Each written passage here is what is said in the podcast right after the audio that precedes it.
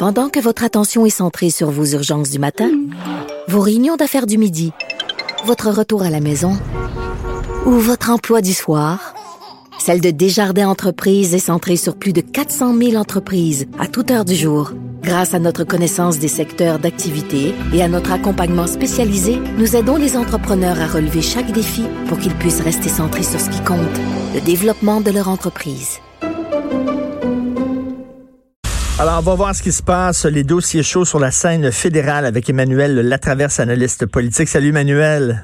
Bonjour. Écoute, est-ce qu'on s'en va vers un OK 2, là, OK de sequel avec le blocus autochtone? Écoute, moi, je ne mettrai pas de, l'huile sur le feu, mais c'est sûr que la situation est explosive en ce moment. là. Euh, pourquoi? Parce que c'est un phénomène qu'on retrouve d'un océan à l'autre. Euh, dans le cas, et il frappe, je dirais, au cœur problème des revendications autochtones et au cœur de l'incapacité du gouvernement Trudeau de le régler. Je m'explique pour regarder le problème autrement. Là. En février 2018, ça fait quand même deux ans. Là. M. Trudeau a fait un gros discours aux communes dans lequel il disait, ça s'appelait le discours sur euh, la reconnaissance des droits. Et c'est quoi le, le message de ce discours-là? C'est de reconnaître que la Constitution canadienne reconnaît et affirme les droits ancestraux des Autochtones, que c'était inacceptable qu'aucun gouvernement l'ait fait et que finalement les peuples autochtones soient toujours obligés de s'en remettre aux tribunaux pour faire reconnaître leurs droits et que là, son gouvernement allait s'y mettre. Et là, je le cite, nous, tant que nous ne mettrons pas en œuvre les droits des peuples autochtones, nous n'obtiendrons pas de réussite durable. Il faut arriver à un point où les peuples autochtones sont maîtres de leur propre destin et prennent leurs propres décisions quant à leur avenir. Hmm. Il faut une nouvelle loi, une nouvelle politique pour que le droit euh, changer le droit canadien, la loi sur les Indiens, afin de mener à une autonomie gouvernementale. Bon, ben c'est des grosses promesses. Vraiment, il promettait une révolution là. Ben, il promettait une révolution. Il a promis de mettre en œuvre la Déclaration des Nations Unies sur euh, les droits des peuples autochtones, qui dit qu'il peut y avoir aucun projet d'exploitation des ressources naturelles sans le consentement préalable et éclairé. Puis là, bon, on a un cas qui se passe en Colombie-Britannique où c'est exactement ça. Il y a un consentement libre et éclairé des conseils de bande et des communautés touchées, mais il y a une partie des chefs héréditaires de ces nations-là qui disent non, non, non, non, non, les conseils de bande, ils ont seulement autorité sur ce qui se passe sur les réserves. Les territoires ancestraux, c'est nous qui décident. Et là, comment tu peux réconcilier ça?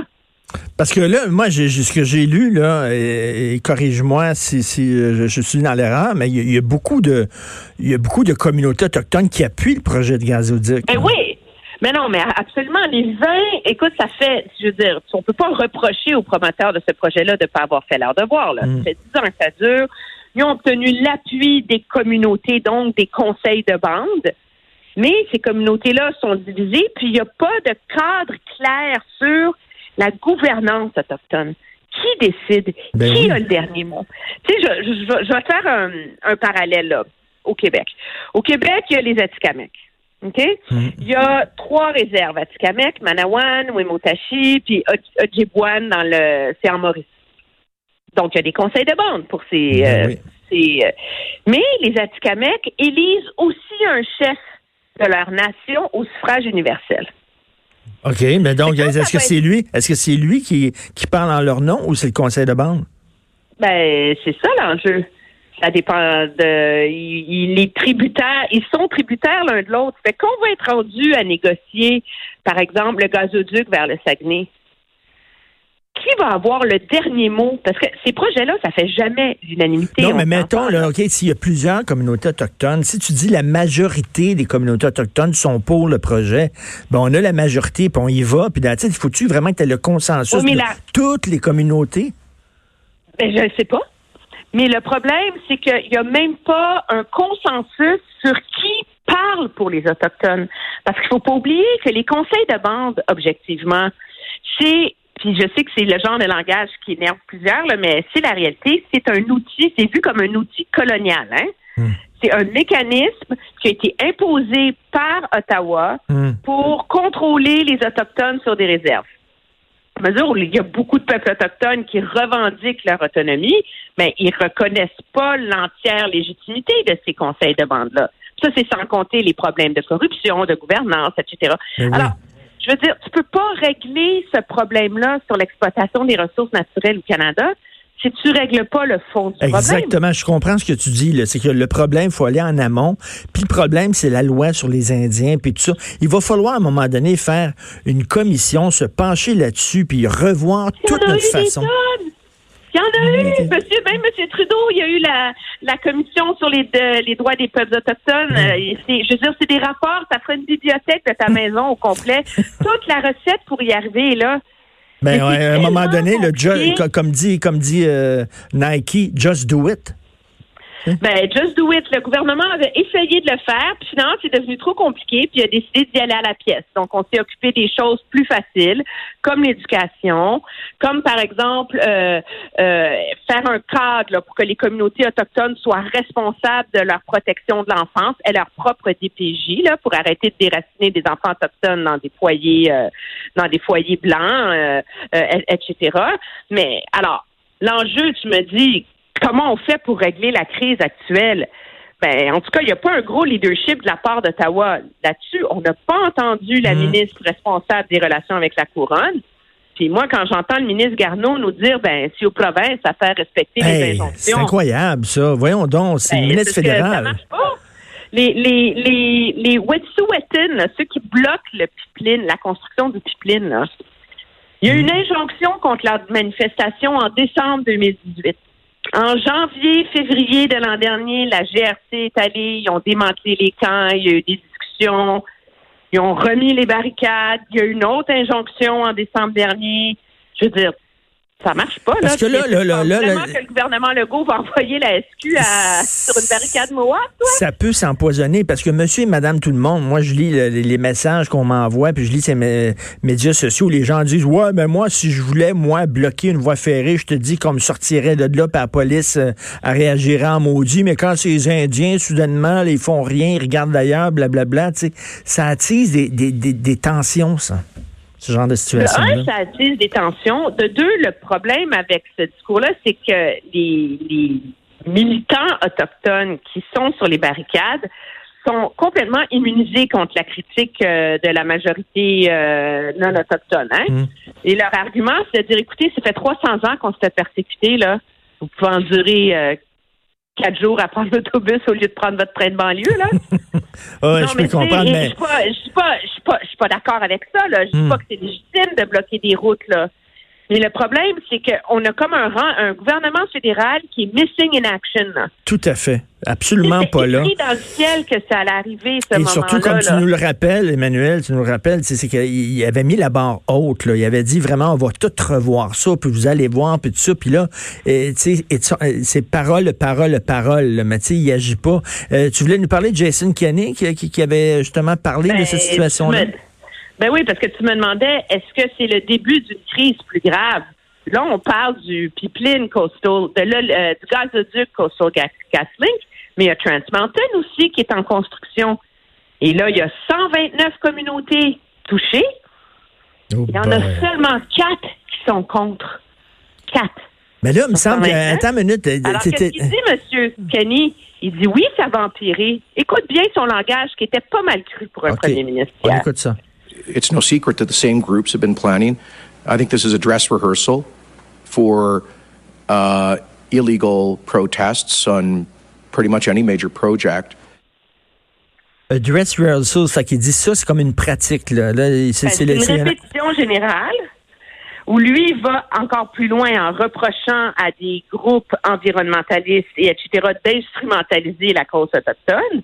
Mais la question que ça pose, c'est est-ce que c'est devenu impossible de mettre de l'avant des grands projets de ressources naturelles au Canada parce qu'on n'est pas capable de régler la question des droits autochtones? Mais, Emmanuel, tu disais, là, euh, euh, Trans Mountain, 129 pour?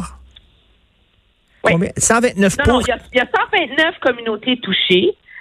Ils ont négocié avec tout le monde. Il y en a seulement quatre qui sont contre. Il y en a seulement quatre qui sont contre. Mais là, il me semble que Mais là, il me semble comme gouvernement, tu es légitimé d'aller de l'avant parce qu'il y en a rien que quatre qui sont contre sur 129 communautés touchées. Il ben, dire, à un moment donné, là, parce que là, euh, ces communautés-là étaient en cours, sont à en cours fédéral d'appel qui leur a pas donné raison en disant que le, devoir du gouvernement, c'est de consulter et d'accommoder dans la mesure du possible, mais que ça, ça ne donne pas le droit aux communautés réticentes. Ça leur donne pas un droit de veto, là, on hmm. s'entend. Hmm. Mais les interprétations de la loi sont pas unanimes. Alors, qu'est-ce qu'ils font, ce, ces, quatre groupes-là? Ils s'en vont en Cour suprême. écoute, ça bloque. Alors, euh, finalement, effectivement, c'est les tribunaux qui écrivent les cadres légaux autour de la consultation des Autochtones. Puis dans chaque fois, mais ça retarde les projets de deux, trois, quatre, cinq ans. Mais comme tu dis, si on veut vraiment régler ça, il faut aller à la source, puis il faut prendre le taureau par les cornes, maudit, puis régler le problème de la loi sur les Indiens, puis tout ça.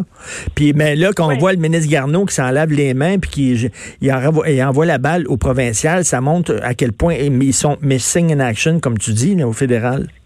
C'est comme, moi, je pense que c'est comme un symptôme d'un gouvernement qui a perdu ses repères, là, qui navigue de crise en crise et de priorité en priorité, là. Alors, on s'est occupé de l'Iran, là, on est sur le coronavirus, là, le premier ministre est en Afrique, là, il s'en va aux Caraïbes la semaine prochaine pour avoir son siège au Conseil de sécurité des Nations Unies, puis c'est qui l'adulte dans la pièce, là? Ben, on le sait pas trop. Ben oui, puis en, parlant de ça, Tintin, euh, Tintin au Sénégal, euh, tu as écrit en disant trop peu, trop tard. Là, soudainement, il allume en disant Hey, on a besoin de, de l'Afrique pour avoir notre siège au Conseil de sécurité. Il faut aller les cruiser. Sauf que pendant très, très, très longtemps, on, les, on s'en est foutu de l'Afrique au Canada. Ben, on n'a pas, on n'a pas fait ce qu'il fallait pour rebâtir les ponts avec hmm. euh, le continent africain. Écoutez, Christian Freeland n'y a pas mis les pieds pendant les trois ans qu'elle a été ministre des Affaires étrangères. Là, je comprends de dire que Trump, le nouvel ALENA a monopolisé, mais un gouvernement, c'est supposé être capable de marcher puis mâcher de la gomme en même temps. Tout à fait. puis là, je veux dire, ils sont pas fous, les Africains. Ils nous voient arriver, il est minuit moins cinq, on a besoin d'eux autres. Soudainement, on se souvient, ah oui, on va aller cruiser. Ils sont pas fous, là. Ils nous voient arriver avec nos grosses bottines. Ben un peu. Puis veut veut pas. Ce qui est surprenant, c'est que le gouvernement a pas mis beaucoup d'argent dans cette campagne-là, a pas fait beaucoup d'efforts comparé à des pays comme l'Irlande et la Norvège. C'est quand même intéressant parce que tu dis, OK, pourquoi tu veux un siège au Conseil de sécurité des Nations Unies? Oui. Alors, je vais te lire non, la non, mais, OK, c'est ça. pour approfondir le travail multilatéral que nous sommes déjà en train de faire, nous serons une voix de plus pour nos amis impliqués en faveur de la paix et la sécurité.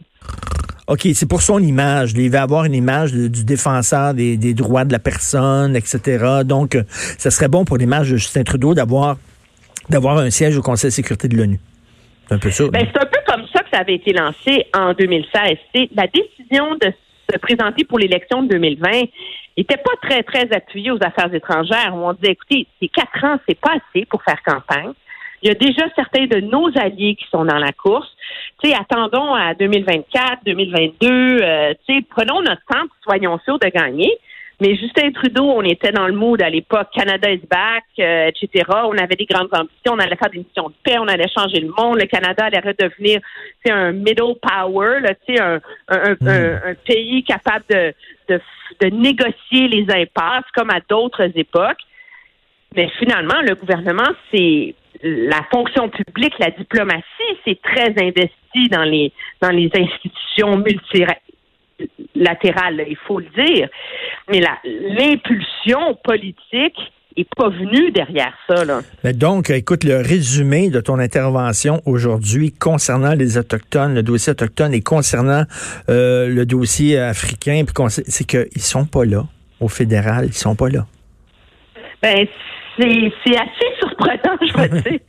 C'est comme, euh, moi, j'ai rarement vu ça, un gouvernement qui semble autant avoir euh, c'est se, chercher. Hmm. C'est pas avoir un plan euh, d'ensemble. Puis le pire, c'est que Autochtones et Nations Unies, ça va ensemble aussi. Parce que le gouvernement a dit qu'il allait ratifier la Convention des Nations Unies sur les droits des peuples autochtones.